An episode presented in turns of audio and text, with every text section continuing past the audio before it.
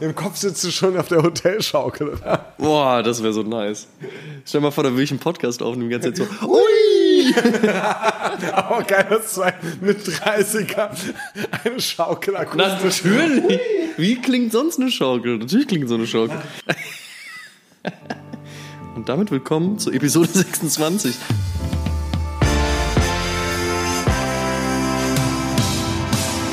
Das Studio 1 in Berlin. Dort, Knowledge auf Entertainment trifft. Wo sich Kulturgrößen und Szenekenner über den heißesten Scheiß austauschen. Größer als der Hype. Realer als die Realität. Genau dort steht auch ein kleines Studio 2. Und von hier kommt die neue Ausgabe von Oh Schuhen, der Sneaker Podcast mit Simon Buß und Amadeus Thüner.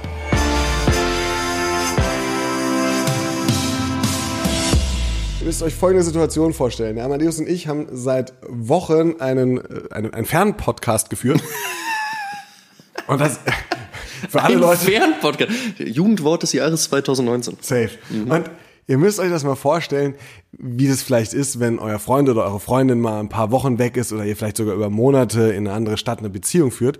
So ungefähr ist das mit diesem Podcast auch die letzten Monate gewesen. Und wir sind gerade ein bisschen glücklich, dass wir äh, hier jetzt wieder vereint in Studio 2 Episode 26 aufzeichnen können, haben darauf gerade angestoßen und äh, hoffen ehrlich gesagt, dass ihr euch genauso auf und über diese Episode freut wie wir. Ja, ich habe einen ganz weiten Weg auf mich genommen. Von Berlin bin ich mit dem äh, Fahrrad nach Köln geradelt.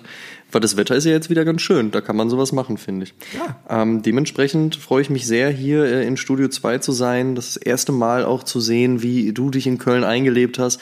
Ich fand's krass, wir sind ja eben so durch die Stadt flaniert. Äh, Simon trägt währenddessen so einen langen, fake natürlich, Pelzmantel und hat so einen Stock und einen Hut. Leute grüßen ihn, winken, Tauben steigen in die Luft, Schüsse fallen, aber nicht in seine Richtung, sondern an ihm vorbei.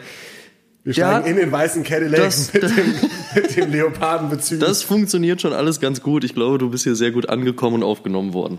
Oh, das Gefühl habe ich auch. Ich mag die Stadt sehr, sehr gerne, woran ich äh, aber auch keinerlei Zweifel hatte. Na, siehst du. Ne, Köln ist ja auch immer eine Reise wert. Finde ich auch gut. Ist so, ist so. Äh, also alle, die noch nie hier waren oder gerne mal herkommen möchten, macht das. Ich kann es nur empfehlen. Sagt da mal Hallo, wird super.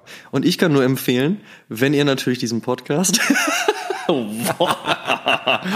ja, aber gut, ich, hab, ich bin da schon reingestiegen, also von daher kann ich es jetzt auch zu Ende führen. Also wir freuen uns natürlich über jedes Abonnement bei Spotify und bei iTunes und bei YouTube und lasst einen Kommi da und doch eine kleine Bewertung und fünf Sterne und wir finden es aber wirklich geil, das freut uns sehr. Und wenn wir das abgehakt hätten, dann äh, kommen wir mal zu, einem, zu einer ganz tollen Situation. So einen kleinen Schwank aus Köln, ne? So ein bisschen, ein bisschen Stadtgespräch jetzt. Feedback Anfang, der letzten jetzt, oder was? Ja, ja, Ah, okay. ja. Ich, ich, also ich wollte jetzt sagen, ein bisschen Stadtgespräch, ein bisschen subtiler da rein. Aber ja, Feedback zur letzten Episode. Mhm. Okay, erzähl. Ich habe äh, den geschätzten Kollegen, checkt mal auf Instagram, schöne Fotos, Wrong Copy äh, beim Praise Stammtisch zu Magazin und Stammtisch 12 getroffen Shoutouts an äh, Praise Mac.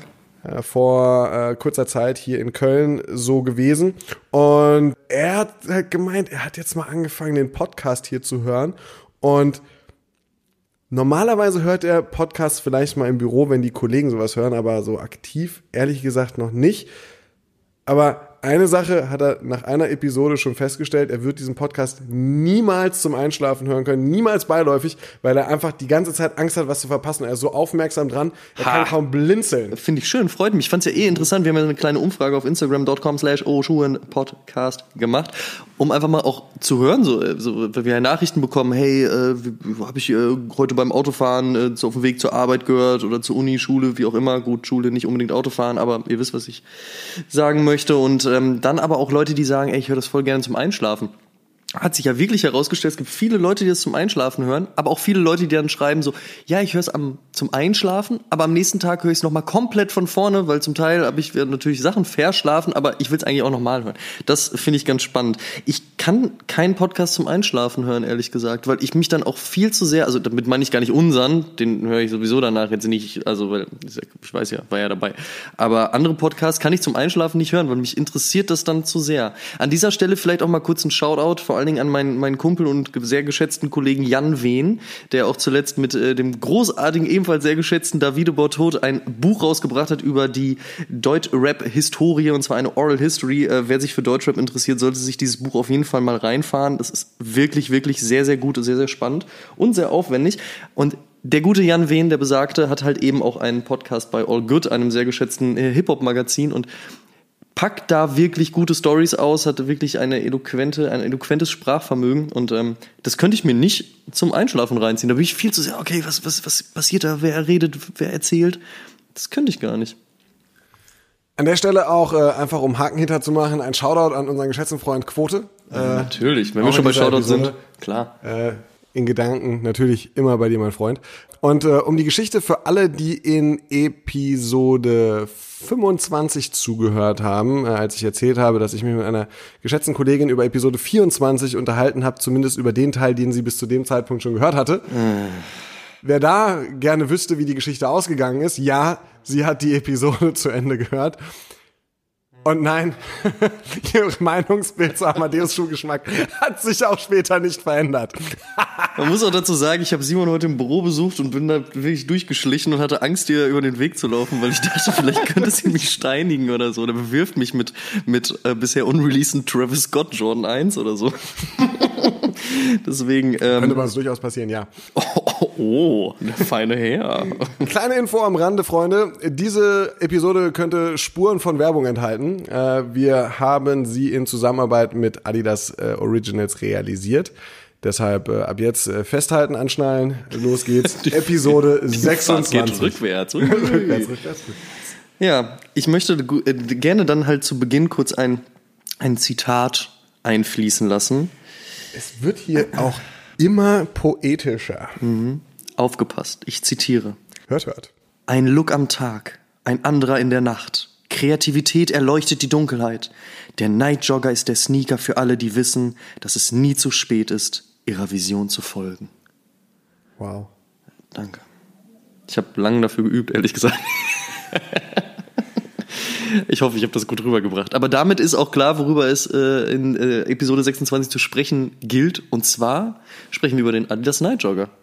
Ich habe den letztes Jahr schon das erste Mal gesehen. Adidas. Äh, ich habe den davor schon mal gesehen. ich habe schon drei Wochen eher als du. Adidas macht ja wie viele andere Brands auch regelmäßig Press Days oder Media Days, wie auch immer man das nennt. Und das ist dann äh, in Berlin oft im, im äh, Richtung Oktober, November, dass dann in diversen Showrooms und Off-Locations eingeladen wird. Und guckt euch mal an, was wir die nächsten Monate so planen. Äh, man, man bleibt auch nicht nur auf dem aktuellsten Stand, was die Produkte betrifft, sondern tauscht sich natürlich auch so mit den betreffenden Kollegen aus. Ist immer ganz angenehm, ist immer ganz nett. Und da war dann dieses Mal der Night Jogger auch mit dabei. Und das war so mein erster Kontakt mit dem Schuh und äh, ja, falls es jemand interessiert, ich fand ihn eigentlich total reizvoll. Äh, so, eine, so eine Silhouette, die, die so ein bisschen äh, natürlich diesen, diesen Oldschool Adidas Retro Appeal hat, aber auch jetzt nicht nur durch die moderne Midsole, sondern auch insgesamt durch den Aufbau des Schuhs finde ich so eine ganz, man, man, ich finde es dauert es dauert lange, bis man sich satt sieht, weil irgendwie Ebenen vorhanden sind. So mm. verschiedene Layer, verschiedene Materialien so das, was da ja, stand. Also stand so dieser, ja. dieser schwarze war da, der, der erste Drop. Der Core Black. Der Core Black mhm. und ich ähm, habe den gesehen, plus noch, ich glaube, der Carbon war da. Ich bin nicht sicher, waren noch drei oder vier verschiedene Colorways für Herren auf jeden Fall. Ich fand es ganz spannend, ne? weil es nicht so nicht so einfach, yo, wir haben eine, eine Retro-Silhouette und die haben wir gefühlt eins zu eins wiedergebracht oder wir haben sie einfach äh, einfach auf eine, eine moderne Sohle, wie jetzt die Carbon-Sohle oder wie, wie Boost gebaut. Mhm sondern haben das ganze Ding irgendwie ein bisschen weiterentwickelt, wertige Materialien genutzt, das Leder hat sich gut angefühlt, die, die Farbkombinationen fand ich schön, ich mochte die Sohle, wie sie gestaltet war, so ein bisschen atypisch, also das war so mein erster Eindruck von dem Schuh. Hat sich da nochmal was geändert eigentlich zum jetzigen Release? Äh, um ehrlich zu sein, nein, ich sehe ihn, ich sehe ihn recht häufig auch hier, äh, also entweder so in der Stadt an den Füßen, aber auch im Büro rennen einige Kollegen des Öfteren mit dem Schuh rum. Ich muss ehrlich sagen, ich fand am Anfang diesen Core Black Colorway gar nicht mal so geil, obwohl es ja so dieser, dieser Start Colorway, der OG Colorway mhm. war. Ich glaube, das lag daran, dass er eine schwarze Midsole hat. Habe ich mir fast gedacht, dass das bei dir das Kriterium ist. Es ist selten, dass ich Schuhe mag, die eine nicht weiße Midsole haben. Und so war das bei dem am Anfang auch. Und Im Büro sehe ich äh, den geschätzten Kollegen Mario, äh, aka 69, recht häufig auf dem Flur und er trägt ihn auch recht häufig. Oder ich sehe ihn öfters damit und ähm, um ehrlich zu sein, je häufiger ich sehe, desto besser gefällt er mir. Aber Mario war auch einer der ersten, der tatsächlich auch so mal so ein Bild ins Internet gewürfelt hat, ne? Das, wann, wann war das? Irgendwann im November schon? Wie man so Ende November, ja. Mhm, war schon auf jeden Fall ganz, ganz smart, halt auch da wieder mal so den Kanal zu nutzen, sage ich mal, oder halt auch einfach eine Person, ähm, die ja auch für, für einen guten Sneaker-Geschmack steht. Das möchte ich jetzt einfach an dieser Stelle mal so behaupten. Und gute Fotos. Und gute Fotos, das verbindet sich dann natürlich perfekt. Ähm, Ende November hat meines Wissens dann Sneaker News auch das erste Mal drüber geschrieben, so, mhm. dass halt dann so die ersten Informationen rausgingen und dann war halt klar halt eben, dass der Core Black kommt ich habe mir die Fotos damals wirklich echt lange angucken müssen, weil im ersten Moment habe ich gedacht so, okay, it's another NMD. Ja, also Boostsohle, dann halt eben ein, ein verschiedenen, also ein, ein Mix verschiedener Upper-Möglichkeiten mhm. und, und Ebenen. Also ich finde, der zwingt dich schon dazu, dich auch damit zu beschäftigen, was ich aber positiv finde. Ja, weil du musst ihn dir wirklich mal ein bisschen genauer angucken, weil da passiert schon recht viel auf dem Schuh. Was natürlich dazu führen kann, dass man manche Sachen vielleicht auch zu laut findet, vielleicht auch dann bei gewissen Colorways, dass man sagt, okay, das ist mir jetzt zu viel. Aber in meinem Falle war es so, ich hab, musste es mir echt lange angucken, habe ähm, auch echt am Anfang so ein bisschen mit mir gerungen, weil ich halt, wie gesagt, dachte so, oh, vielleicht wieder ein neuer NMD, aber dann kamen wieder weitere Fotos und wie gesagt, zum, zum Release vom Core Black, der dann ja am 12.01. kam, war ich schon so, okay, finde ich auf jeden Fall spannend. Und finde ich so hingehend, äh, hingehend interessant, weil dann ja auch klar war, wie die Historie des Ganzen ist. Und das ist dann auch wieder was, wo ich dann sage, okay, das muss ich mir dann jetzt auch mal live anschauen, vor allen Dingen. Wie hat sich da deine Meinung geändert oder hat sich deine Meinung geändert, als du ihn das erste Mal live gesehen hast? Es hat sich eigentlich ins Positive entwickelt. Ich finde es eigentlich sehr, sehr stabil, wie die Jugend so sagt. Also du hast halt eben die Boost-Sohle und du hast dann halt eben die Upper-Möglichkeiten. Ich weiß aber auch, dass es sicherlich Colorways in der Zukunft geben wird, die nicht aufgrund der Farbwahl eventuell zu laut werden. Also ich spreche jetzt nicht hier von, von Neon oder irgendwie sowas. Mhm. Da gibt's ja auch schon was, da kommen wir bestimmt gleich noch drauf zu sprechen. Aber sonst ähm, durch die Möglichkeiten, die halt eben der Schuh bietet, sicherlich auch Sachen bei rumkommen, wo ich sage, ah, der Colorway, der taugt mir jetzt tatsächlich nicht. So, hm, das geht mir nicht so rein, ehrlich gesagt. Aber im Großen und Ganzen war ich so, okay, finde ich gut. Und dann hatte ich ihn halt am Fuß und dann war ich so, okay, der ist echt bequem.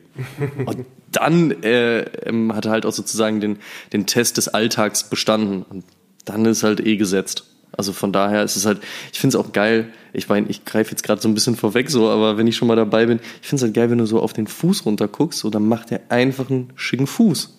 Sieht einfach gut aus. Ja, ja. Das ist halt geil. Aber lass uns noch mal kurz ein bisschen drüber reden, so wie, wie sich das dann so weiterentwickelt hat, weil dann kam ja der zweite Drop. Genau, der Core Black wurde ja dann erstmal genau. geseedet, äh, ist dann im Januar released worden und dann, ja, der, der zweite Drop. Am 28. Februar. Genau, da äh, wurden dann auch äh, schon direkt Stores involviert. Was ich übrigens nicht verstehe, ist, warum halt der erste eigentlich ein bisschen teurer war als die darauffolgenden. Also, Zehner, ne? Ja, genau, 150 und dann 140. Das habe ich noch nicht hey, gecheckt.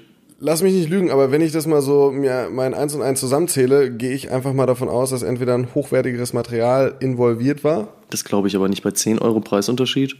Stimmt unwahrscheinlich. Könnte aber auch einfach sein, dass eventuell eine, eine, eine Fertigungstechnik, ich weiß nicht, wie aufwendig vielleicht, ist so eine Midsole. Vielleicht war es auch einfach so sozusagen so der Einführungskurs. Also eigentlich macht man das ja normalerweise andersrum, aber vielleicht hat man gesagt so, ey, nee, wir wollen das einfach in, einen anderen Pre in ein anderes Preissegment bringen. Das vielleicht ein bisschen angleichen oder sowas? Kann natürlich auch sein, aber es ist schon, schon klar. So, ich meine, so 10 Euro Unterschied ist schon, ähm, ist schon nicht viel. Also rechtfertigt jetzt nicht gerade einen extrem viel hochwertigeres Material oder eine Fertigungstechnik. Hm. Kann natürlich auch sein, die Stückzahl war etwas geringer. Das, äh, Stimmt, das kann natürlich auch sein. Sagt, ja. Okay, man hat einen höheren EK gehabt. Ich, ich weiß es nicht. Ich müsste selbst nur mutmaßen. Wobei ich eben auch finde, dass so ein, so ein Preisunterschied von, von 10 Euro kann an vielen Gründen liegen. Wenn es jetzt so wäre, dass sie den ersten für 190 verkauft hätten mhm. und jetzt auf 120 gelandet wären. Klar dann hätte ich gefragt, so, wie konnte der eine Schuh dann diesen extrem viel höheren Preis? Äh, das muss dann schon fast an Qualität Material liegen. Einfach. Genau. Also an Material einfach so, dass man sagt, ey, da haben wir jetzt, was weiß ich, hochwertiges Leder oder Ja. keine Ahnung. Kann ja sein, dass bei dem einen Echtleder und bei dem anderen so. Kunstleder, Ja, was einfach in der Herstellung ist. Gut, dann halten wir uns da lang, äh, nicht lange mit auf. Ähm, sprechen wir halt tatsächlich mal über das, was dann zum zweiten Drop passiert ist, als man nämlich dann Shops mit reingeholt hat. Mir fällt da vor allen Dingen Asphaltgold ein, die ja eine eigene Tasche dazu kreiert haben. Ne? Also wir haben ja bei dem Nightjogger eben das reflektierende Material. Dazu kommen wir auch später nochmal. Aber das ist, glaube ich, jedem klar, der sich schon mal mit den Schuh angeguckt hat. Da funkelt etwas. Und da hat Asphaltgold halt eben eine passende Tasche zu äh, entwickelt. Und Few, die haben zum Beispiel ein kleines Battle auf die Beine gestellt. Video-Battle dann, ne? Genau, ein Videobattle, wo es halt eben auch darum ging, wer setzt den Schuh in, am besten in Szene und vor allen Dingen auf welche Art und Weise. Und da ging es ja auch sehr viel darum, halt nachts zu shooten, eben diese reflektierenden Muster mit reinzunehmen, die ich übrigens auch beim Night Joker extrem geil umgesetzt finde. Also es gibt auch diesen Moment, es muss jetzt noch nicht mal irgendwie, also du musst jetzt nicht wie Reh vorm, äh, vorm Jäger stehen, halt, so dass das Ding dann auf einmal anfängt zu reflektieren, sondern du hast auch schon bei anderen Lichtverhältnissen, also beispielsweise du kommst aus einem etwas aus einer dunkleren Unterführung heraus, so zum Beispiel ins Tageslicht, ja, das kann man sich sicherlich vorstellen. Da sieht man das halt schon auch am Upper und das finde ich ganz geil. Auch die Art und Weise, wie das Muster dann in, sich entwickelt, wenn es reflektiert, ist auf jeden Fall ästhetisch gut umgesetzt. Man hätte das auch richtig plump machen können, einfach sagen so, ja, die drei Streifen reflektieren, ja, ganz doll. So, also das finde ich schon ganz nice.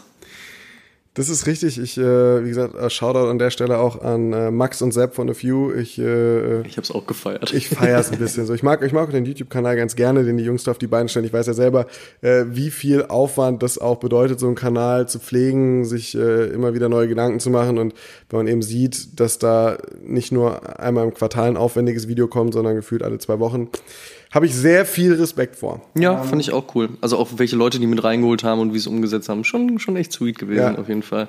Sehe ich, sehe ich auch so. Ähm, jetzt also im April steht wieder ein Drop an. Äh, ist dann der dritte Drop. Und äh, da ist es etwas mehr ins Graue wieder gegangen. Ich, äh, Du liebst Grau. ich, woll- ich wollte es jetzt nicht so direkt sagen, aber da, da drücken sie bei mir die richtigen Knöpfe. Hätten sie es gewusst.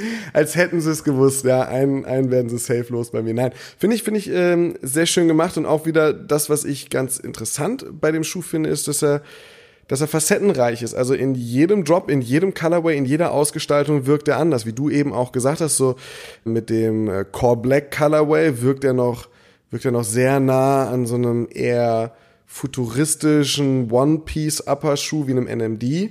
Ähm, mit dem zweiten Drop hat er schon viel mehr Ebene und viel mehr Facetten bekommen. Mit dem dritten Drop kriegt er gefühlt noch mal eine andere Richtung. Also, also ich finde, das ist schon sehr gut gelungen und bei Adidas gibt's ja dieses Prinzip der Collective Memory. Das heißt, äh, ein Designer geht ins Archiv und nimmt sich einen Schuh, setzt sich an den Tisch, studiert den ein bisschen, studiert vielleicht sogar mehrere Schuhe, geht wieder zurück an seinen Arbeitsplatz, lässt die Schuhe aber da und dann äh, fängt er an, eine Idee zu entwickeln auf Basis dessen, was ihm als erstes wieder in den Kopf kommt. Und das ist so im Prinzip die, die Essenz des Ganzen, vielleicht das Besondere, was, ähm, was diesen Schuh oder die Schuhe, die er studiert hat, ausmacht. Und und da merkt man eben, dass, dass es in dem Fall, glaube ich, ganz gut war, dass ihm irgendetwas aufgefallen ist, diesem Designer oder diesem Team auch, was sie dazu bewogen hat, nicht einen One-Piece-Upper mit irgendwie Akzenten oder irgendwie einem, einem, einem keine Ahnung, eine Anspielung, eine Anlehnung zu machen. So ist ja zum Beispiel NMD entstanden. So, okay, diese,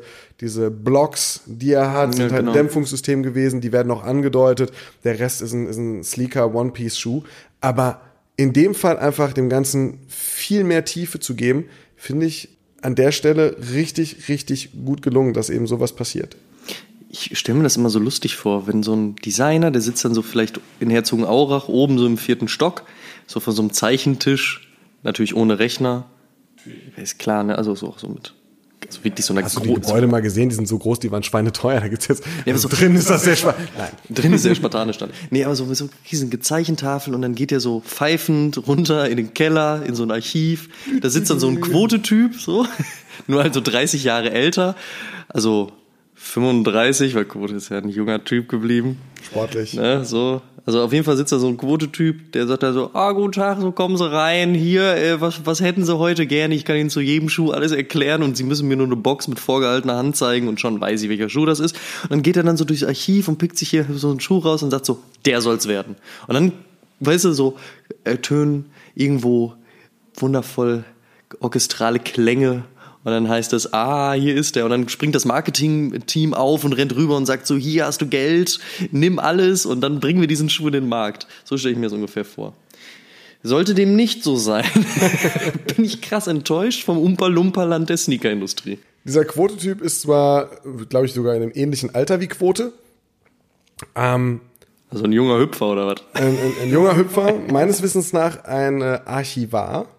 Wow. Aber ein Archivar, der halt auch verdammt viel Leidenschaft so für die Materie mitbringt. Wir haben uns mal über einen, einen Fußballschuh unterhalten, der aus Haileder war, glaube ich, den Adidas hergestellt hat, weil sie dachten so, naja, wenn es jetzt halt nass ist und glitschig ist, der Ball rutscht an einem Spann weg, was ist rau? Haihaut. Also haben sie einen Fußballschuh oh. aus Haihaut gemacht und der hat halt reihenweise die Bälle kaputt gemacht, weil diese Haihaut so rau ist, das ist wie Schmirgelpapier. Aber das waren auch, glaube ich, die, die harten 60er oder 70er Jahre, wo es, glaube ich, egal war, welche Tiere da dran glauben mussten, ne? Ganz, sie haben auch nicht viele davon, weil sie haben Prototypen hergestellt. Mhm. Aber es ist, es ist halt einfach so. Nice dass, try. Das, ich versuche gerade deinen Arsch zu retten. ich, ich, muss gerade denken, ah, fuck, Martin oder Michael? Ich bin gerade, ich bin gar nicht. Auf jeden Fall, wir haben halt über diesen Schuh gesprochen und es war, es war, es war so cool, weil, weil glaube ich, ähm, wir standen äh, im Adidas Performance Store auf dem Kudamm in, in Berlin und oder Townsend Ecke Kudamm und und haben uns halt beide so mega gefreut, dass wir so Bock auf, auf, die, auf, die, auf die Vergangenheit hatte, mit wie viel Pionier- und Entdeckergeist die, die Designer oder auch die, die Fertigung an Schuhe und an Materialien gegangen ist und das hat eigentlich mega Laune gemacht. Aber lass uns nicht abdriften. Wir waren im Archiv und es muss für Designer bestimmt ziemlich toll sein, pfeifend runterzulaufen. Ja, ja das, das, das, das glaube ich, ja. das glaube ich auch tatsächlich. Da wir natürlich jetzt nicht die Möglichkeit hatten, dem Designer auf Schritt und Tritt durch die Herzogenaurachschen äh, Archive zu folgen. Was schade ist. Was natürlich schade ist, aber ich glaube, das hätte ihm auch viel zu viel Arbeitszeit gekostet. Haben wir jemanden rausgeholt, dem das keine Arbeitszeit kostet, der sowas nämlich gerne macht. nee, aber deswegen haben wir uns nämlich die Tage mit äh, Till getroffen und ihn einfach mal dazu befragt, ähm, wie dieser Nightjogger überhaupt entstanden ist, was, was es da für interessante äh, Fakten zu gibt und wie man sich das vorstellen kann. Also ist es wirklich das Umpa-Lumpa-Land, was ich mir ausgemalt habe oder äh, geht es da doch in eine ganz andere Richtung. Und warum ist überhaupt sowas auf die Welt gekommen wie halt eben ein Nightjogger? Wo kommt das her? Wo will das hin? Dann haben wir ihn natürlich auch gefragt, so wie ihm der Nightjogger gefällt. Mir gefällt der Nightjogger super. Ich bin Ultra Boost Fan, wie viele wissen. Und ähm, beim Nightjogger habe ich ein ähnliches Gefühl, dass man ihn halt täglich rocken kann. Man muss sich nicht zu viel Gedanken machen. Äh, passt eigentlich ja zu jedem Outfit und dementsprechend äh, ja, feiere ich ihn. Der Schuh kam Ende letzten Jahres, ähm, dunkel, fast all black, mit ein paar farblichen Akzenten. Ist jetzt breiter verfügbar mit mehr Colorways. Der Schuh ist also im Laden, aber wie kommt er eigentlich dorthin? Also fangen wir mal ganz vorne an. 1976 kam der ursprüngliche Night Jogger in den Handel, richtig? Der aller, allererste Night Jogger ist äh, 76 entstanden. Dann gab es ein Remake äh, 79, äh, wenn ich lügen muss. Und dann dementsprechend war der Schuh im größeren Fokus in den 80ern. Damals ist es ganz interessant, äh, ich weiß nicht, ob das viele Leute wissen, aber das hat uns im Prinzip so ein bisschen auf die Idee gebracht, das Konzept ähm, zurückzubringen. Damals wurde der Schuh gebaut äh, für Leute, die in Städten leben, nach der Arbeit nach Hause kommen und dann nochmal auf einen Lauf gehen wollen, ähm, also äh, klassisch äh, den, den Abendrun oder das Abendworkout machen wollen. Aufgrund dessen hat Adidas damals entschieden, den Schuh reflective zu machen. Damals war tatsächlich der Night Jogger der erste reflektierende Laufschuh, ähm, was uns im Prinzip dazu gebracht hat, dass wir nochmal in das Konzept reintauchen, nochmal in die Idee reintauchen und es äh, logischerweise ähm, so ein bisschen aus dem Kontext reißen, um ihn halt ja für die für die im Prinzip für die Sneaker interessierten Leute relevant zu machen. Amadeus und ich haben dieses Designprinzip der Collective Memory schon angesprochen. Das heißt, dass man den Style im Archiv studiert, dann an seinen Arbeitsplatz zurückgeht und das, woran man sich erinnert, ist dann wahrscheinlich die Besonderheit des Schuhs im Design. Aber wem sage ich das? Der Night Jogger, der erste reflektierende Running Schuh, wurde also bestimmt auch irgendwann von irgendwem im Archiv studiert und der Prozess zum neuen Night Jogger wurde in Gang gesetzt. Warst du darin involviert und wie ist das dann abgelaufen? Ich habe jetzt einen Job gewechselt bei Adidas, aber damals war ich verantwortlich für die Konzeptkreation mhm. ähm, innerhalb von Adidas Originals. Und ähm, da ging es im Prinzip genau darum. Ähm, der normale Ablauf ist, dass ähm, Marketing, also Produktmarketing, ähm, sich äh, überlegt, okay, wofür wollen wir stehen, was wollen wir neu machen, ähm, wie können wir einen neuen Look in die Straße bringen, etc. pp. Was war es in dem Fall? Und das war in dem Falle tatsächlich High Visibility. Wir wollten einen, technisch, einen technischen Schuh haben, wir wollten einen Schuh haben, der im Prinzip einen Mehrwert bietet, der ähm, anders aussieht als alle anderen Schuhe, die wir momentan äh, im Portfolio haben, der vielleicht auch so ein bisschen konstruierter ist, äh, also weggeht von der klassischen Sockenkonstruktion, vom klassischen One-Piece-Upper.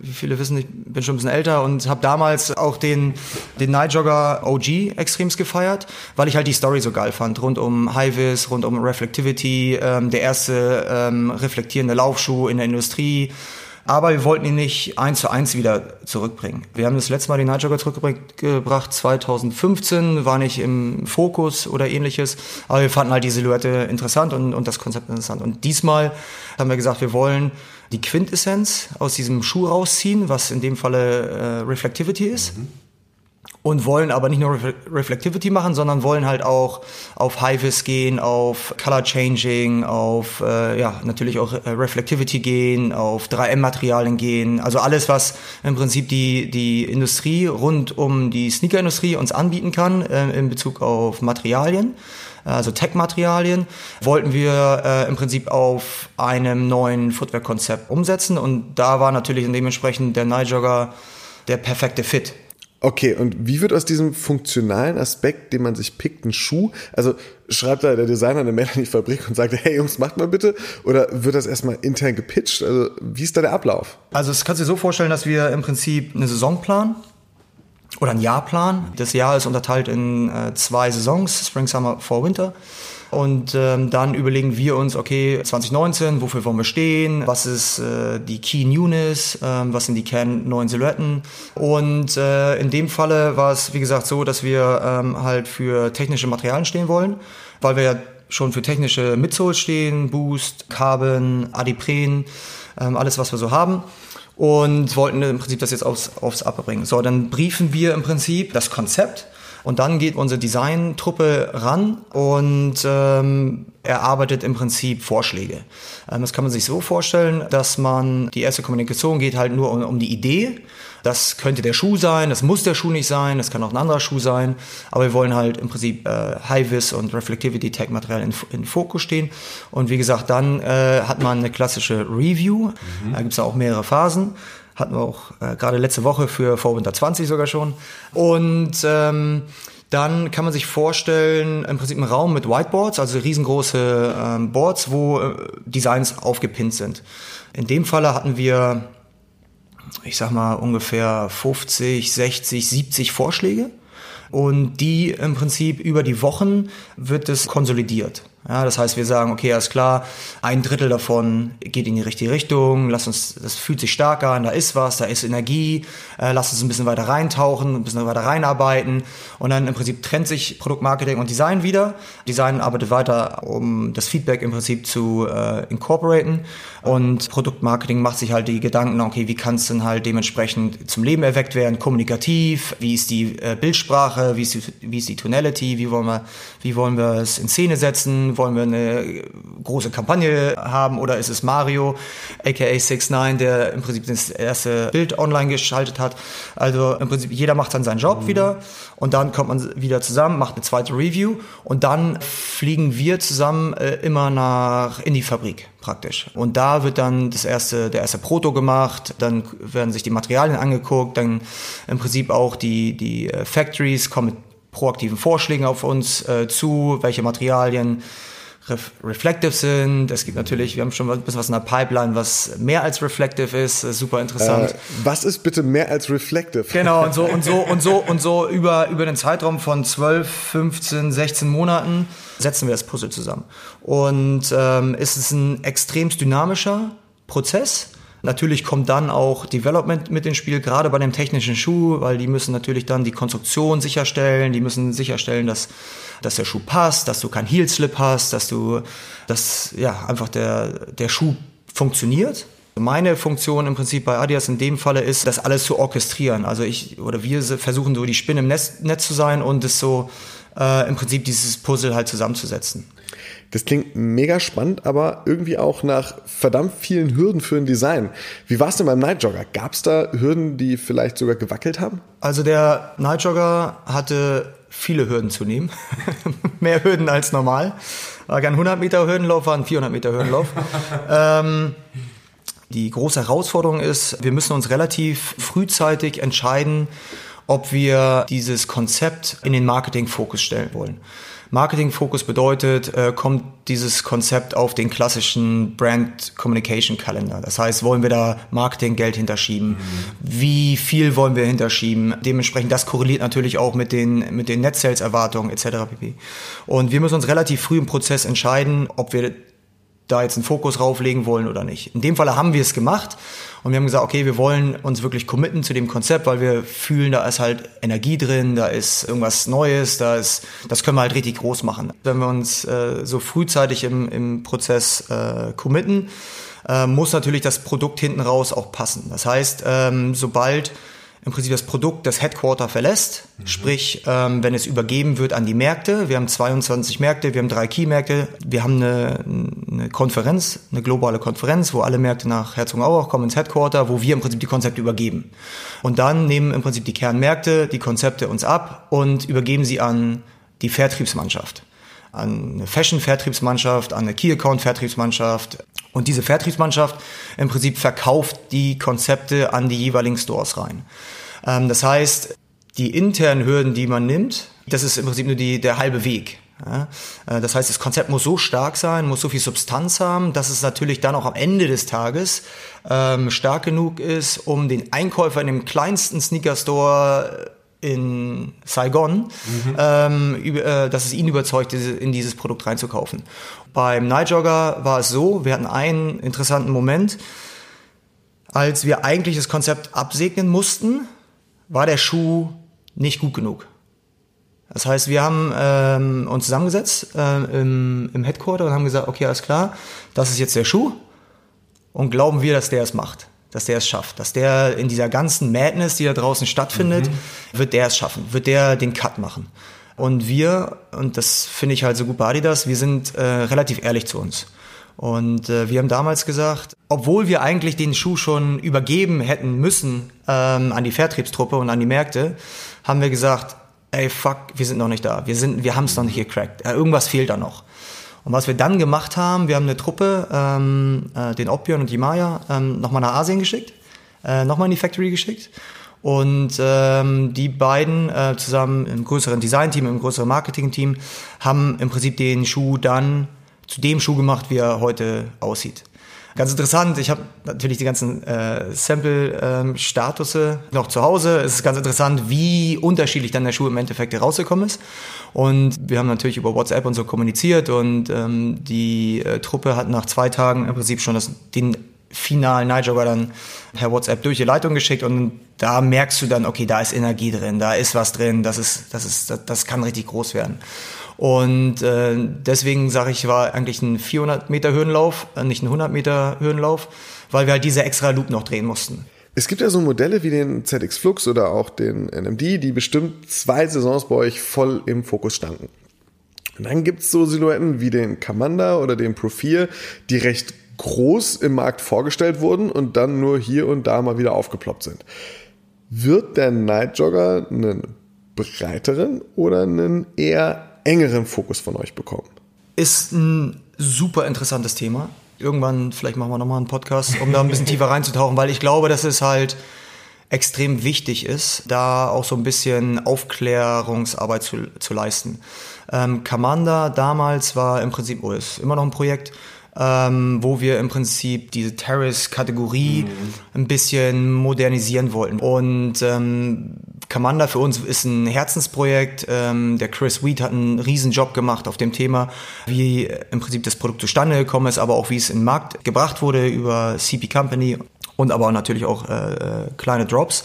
Aber das war von Anfang an im Prinzip ein ich nenne es mal Statement-Projekt, mhm. äh, um halt einfach zu zeigen, okay, es ist für uns wichtig, äh, wir wollen da reintauchen, wir wollen das alles so ein bisschen äh, ja weitertragen, dieses ganze Thema. Pro 4 ist für uns ein Projekt gewesen, was ähm, ganz klar den im Prinzip den asiatischen Tonschuh-Fan ansprechen sollte. Und für uns war es wichtig, ein Chunky Tooling zu bauen. Das Gewicht ist wichtig, gewesen fürs Konzept. Viele haben gesagt, der Schuh ist zu schwer, aber genau der Schuh musste schwer sein, weil Gewicht wird in Asien als Qualität assoziiert. Ja? Und also viele Sachen ähm, waren von vornherein klar, dass sie einfach so ein bisschen, wahrscheinlich so ein bisschen anstoßen werden in Europa und ein bisschen anstoßen werden in Amerika. Mhm. Der Schuh funktioniert 1A in äh, Asien. Ich war jetzt gerade in China. Du siehst extrem viele Profis in der Straße und wir haben im Prinzip dann das Konzept da gelandet dass der Schuh halt nicht so funktioniert äh, wie in Asien, das war uns von vornherein klar, weil er auch nicht für den deutschen Konsumenten gebaut wird. Das heißt, wir reden intern von Konzepten. Diese Konzepte haben natürlich mehrere Ausprägungen, mehrere Erwartungshaltungen. Pro 4 treibt natürlich viel mehr Volumen in Asien als ein Kamanda zum Beispiel. Kamanda war aber auch nicht so geplant.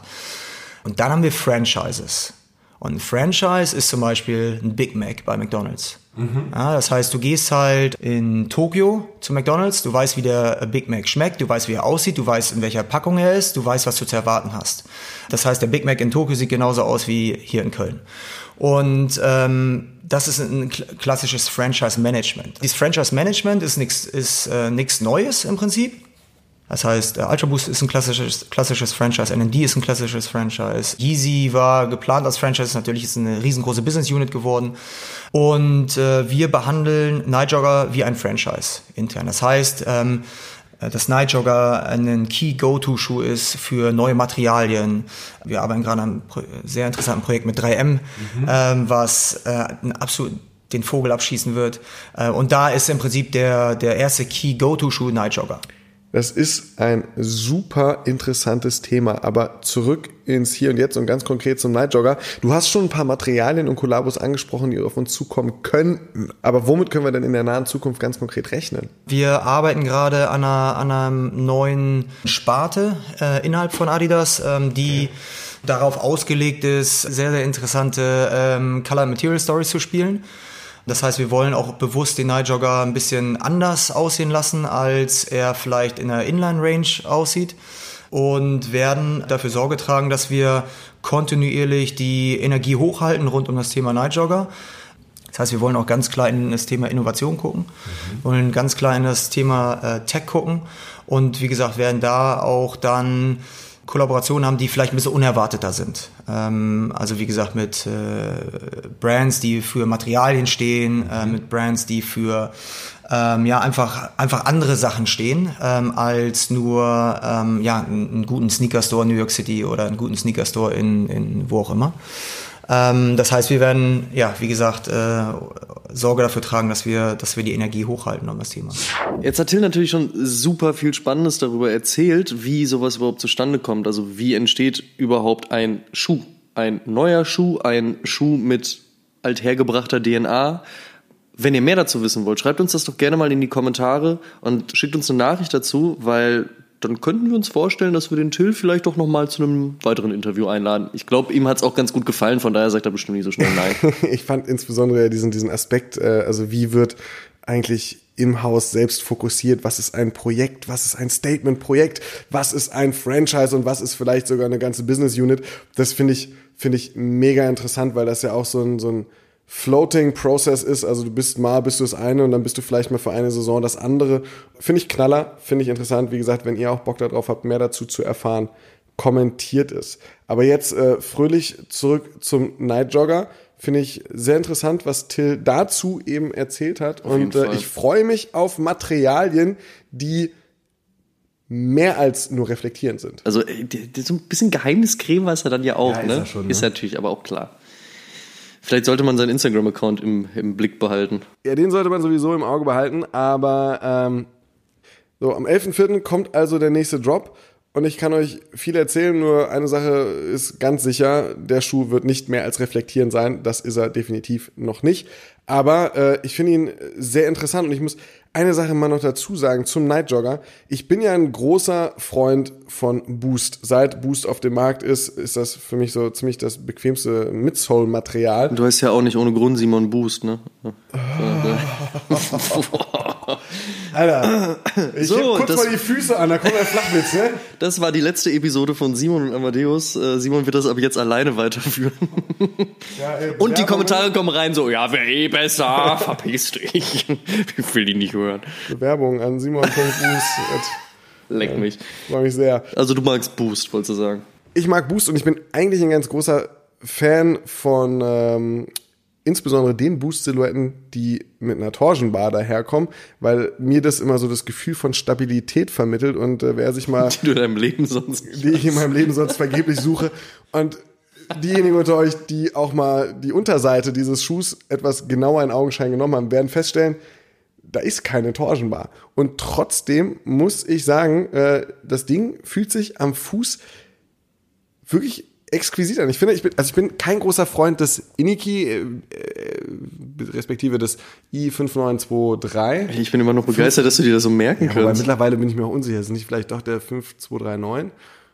Aber du hast immer gesagt, dass die Keilform dich dazu bringt, was er, weißt du, das ist ja auch das Ding so. Eigentlich geil, weil der Shape schon stark ist vom Ja, ist Iniki, Killer. der ist richtig gut, aber er ist dann schon wieder so krass, dass man sehr nach vorne rutscht, hast du auf jeden Fall gesagt. Ja, ich glaube, ich habe, ich, boah, hatte ich mal ja ein Iniki am. Fuß? Ich weiß es nicht. Mich hat das voll genervt. Also da war die Sprengung der Boostsohle halt mit diesem, das war eine Zehner-Sprengung. Das heißt, äh, zwischen der vordersten Spitze und der hintersten Kante der Ferse liegen 10 Millimeter Höhenunterschied. Und diese Sprengung halt ohne, dass du, dass du ähm, Filzbeschichtung hast, die sich so ein bisschen hält. Das Upper ist ja jetzt auch nicht das stabilste oder das äh, festeste, was dich, was dich, was dich in den Schuh so ein bisschen auch reindrückt wegen mir.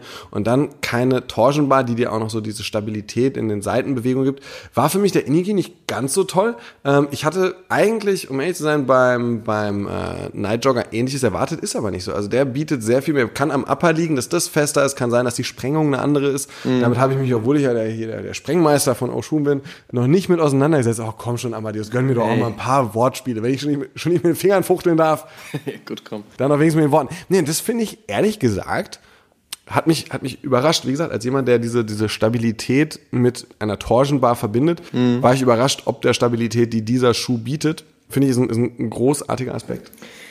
Ich muss auch sagen, dass ich äh, den wirklich am Fuß echt sehr gelungen finde. Ähm, ich finde es ganz schön, dass es so noch so ein weiterer Part in dieser Boost-Familie ist, wenn du so möchtest. Also du kannst einen Ultra Boost anziehen, du kannst einen NMD anziehen, du kannst einen Iniki anziehen, du kannst einen Night Jogger anziehen. Also es Von hat für sportlich, extrem sportlich bis lifestyleig ist jetzt genau alles abgedeckt. richtig, eigentlich schon. Bei dem finde ich jetzt halt interessant so, wo gehen sie wirklich mit den Möglichkeiten, die sie mit dem Schuh haben, ähm, in den Kooperationen und gut, Till hat jetzt schon gesagt, es gibt ein Material, das mehr als reflektierend ist. Okay, wir sind gespannt, es wird bestimmt irgendwann kommen und äh, ich gehe davon aus, wenn Till so euphorisch um dieses Material ist, wird es wirklich geil sein. Aber aber was passiert noch, weil man ja, weil man ja einfach durch diese Ebenen der Schuh, der jetzt am 11.04. kommt, hat, glaube ich, irgendwie vier, vier verschiedene Materialien oder zumindest Strukturen. Ähm, da sind Ebenen drin, da sind, da sind Farben drin, da sind auch wieder mehrere Farben. Der Schuh ist eigentlich relativ laut über die grauen Off-White-Töne, orangen Akzente. Das ist, aber trotzdem wirkt er nicht so. Und, und ich finde, das ist was, was ich sehr, sehr spannend finde, weil, weil diese Vielfältigkeit oder Vielseitigkeit bei Adidas bei den Boost-Modellen ja noch erfehlt. Guck dir an, Ultra Boost ist ja ein One-Piece-Upper mit einem Cage. Dazu kommt beim NMD ja genau das gleiche. One-Piece-Upper ohne Cage. Bei i5923, 5239, Aha, aha. formerly known as äh, Iniki. Bleiben wir dabei. ist es eben so, dass, dass das zwar auch etwas mehr Struktur im Upper ist, aber trotzdem so den, den, den, den interessantesten und vielseitigsten empfinde ich im Moment als den Night Jogger. Und da muss ich Till dann eben völlig recht geben, dass er eben sagt so, ey, hat zwar vielleicht ein bisschen länger gedauert, bis diese Silhouette final so stand, aber jetzt setzen wir wirklich große Stücke darauf und das eventuell eben auch, weil sie so vielseitig ist. Verstehe ich auch vollkommen. Man hatte ja auch zum Beispiel mit Size den ersten Kollaborationspartner. Der schon Anfang März kam ja die Size Collab, die halt wirklich richtig, richtig, und da sind wir halt im, im Farbschema, laut war. Aber auch, und das meinte ich halt am, am Anfang, als ich darüber gesprochen habe, dass ich das Gefühl oder auch die Angst wird zu viel des Guten, aber die Befürchtung habe, dass es aufgrund des verschiedenen Materialmixes und der Unterschiedlichkeiten und der Patterns und so weiter dazu führen kann, dass es halt laut wird, weil man die so einzeln zusammenbasteln kann, eventuell in Colorways. Jetzt haben wir mit, der, mit dem, mit dem Size-Schuh halt eben einen Colorway, der extrem grell ist, aber er ist nicht zu laut aus meiner Sicht. Also er ist laut im Sinne von, so wenn du den am Fuß hast, knallt das Ganze, aber er ist stimmig und gut durchkonzeptioniert. Er kann laut, und das mag ich sehr gerne. nicht, ne? Genau, das mag ich echt wirklich gerne. Das ist wirklich ein sehr, sehr starker Schuh gewesen und ich glaube auch als erster Kollaborationspartner hat das einen guten Knall gegeben. Ähm, SNS, also Sneakers and Stuff, kam ja kurz danach. Also es waren ja nur ein paar Tage dazwischen. Die sind noch mal ein bisschen in eine andere Richtung gegangen. Und ich kann mir vorstellen, dass der Schuh auf jeden Fall so diverse Leute und diverse Stores und diverse ja, Kollaborationspartner noch sehen wird. Und das macht es auf jeden Fall auch ganz spannend. Also, wie ich am Anfang gesagt habe, ich hatte so ein bisschen Angst, okay, wird das jetzt der nächste NMD? Und das ist auf jeden Fall eine Befürchtung, die ich noch habe, weil es natürlich auch so war, dass der NMD, wenn man ihn einfach als Schuh nimmt, ist es wirklich ein guter Schuh. So. Kann man einfach so sagen. Er ist bequem, er ist eine gute Silhouette, er hat halt dieses Futuristische in sich, so, er hat einfach auch den Zeitpunkt sehr, sehr gut erwischt. Und dann ist da so viel mit gemacht worden. Und das ist natürlich auch verständlich, weil er funktioniert gut und die Leute haben Lust darauf.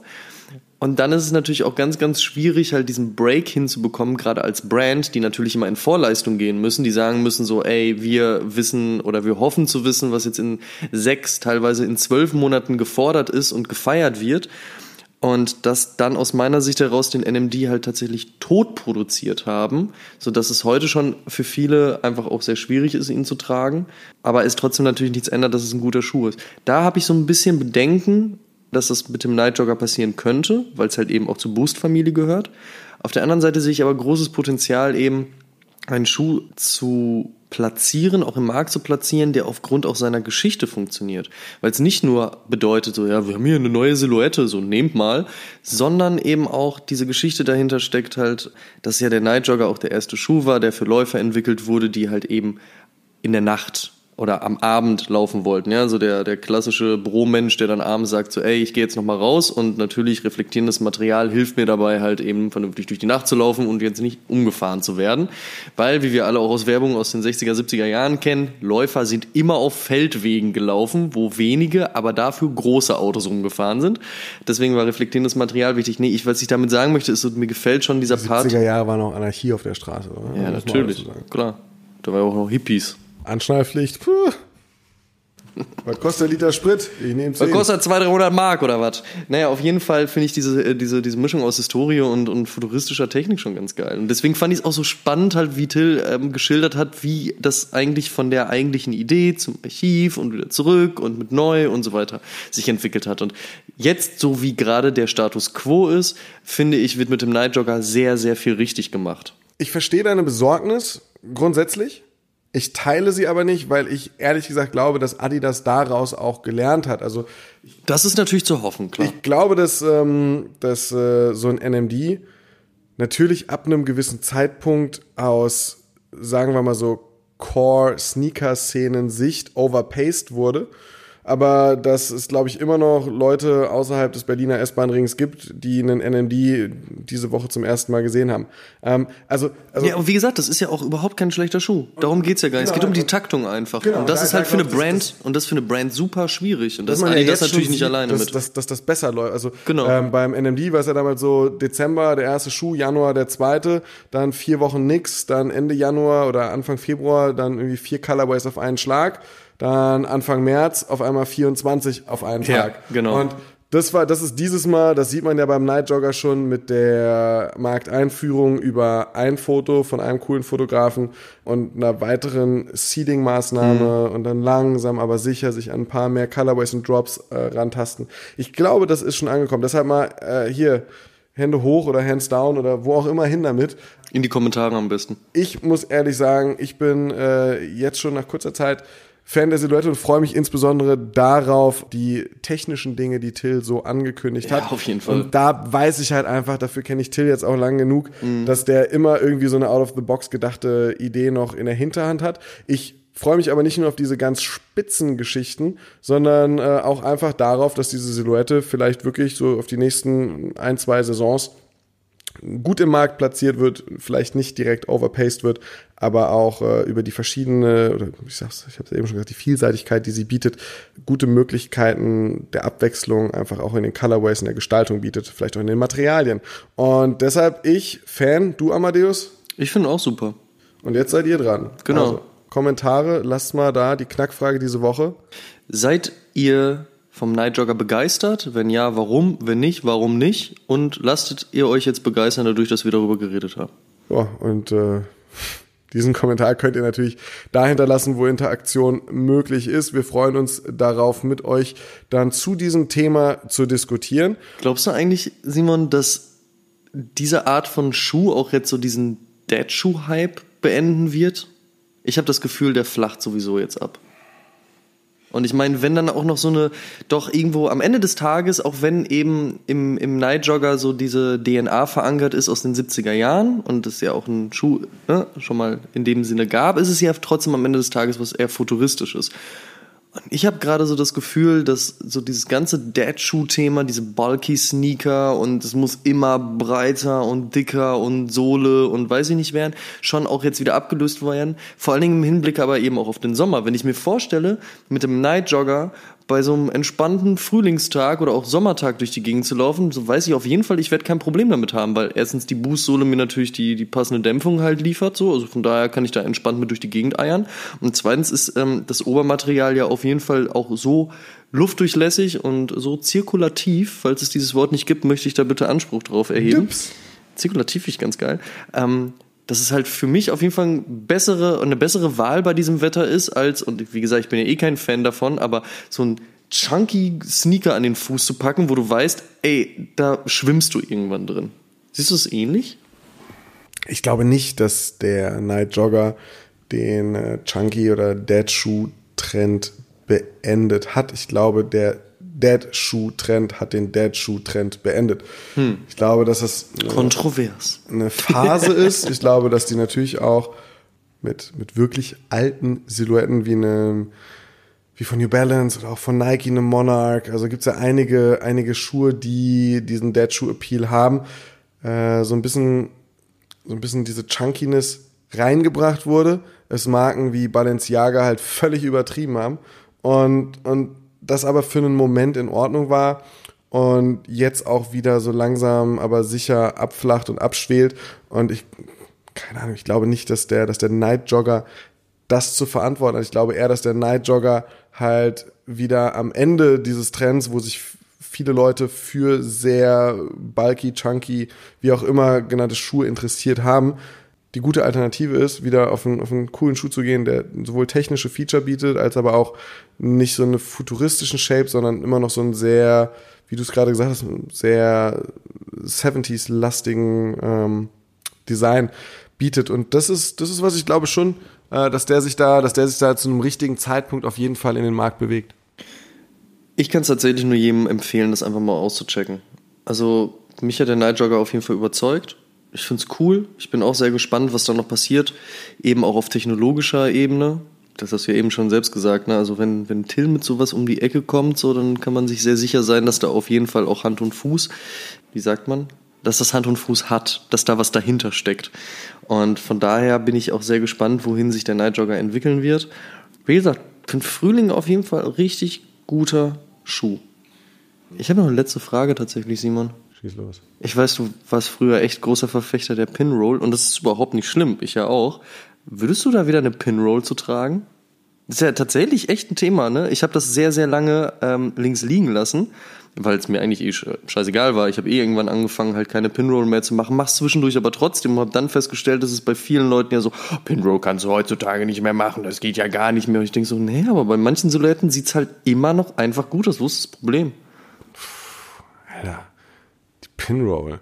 Ich glaube, im Moment bin ich nicht so, bin ich nicht so davon begeistert von dem, von dem Pinroll-Look. Ich mag das noch einfach so ein bisschen schlabbrig, die Hose umzukrempeln. Ich mag so ein bisschen diesen, diesen Baggy-Style und ich glaube, da passt es gerade nicht dazu, wenn es unten dann über dem Knöchel zu eng zusammenläuft.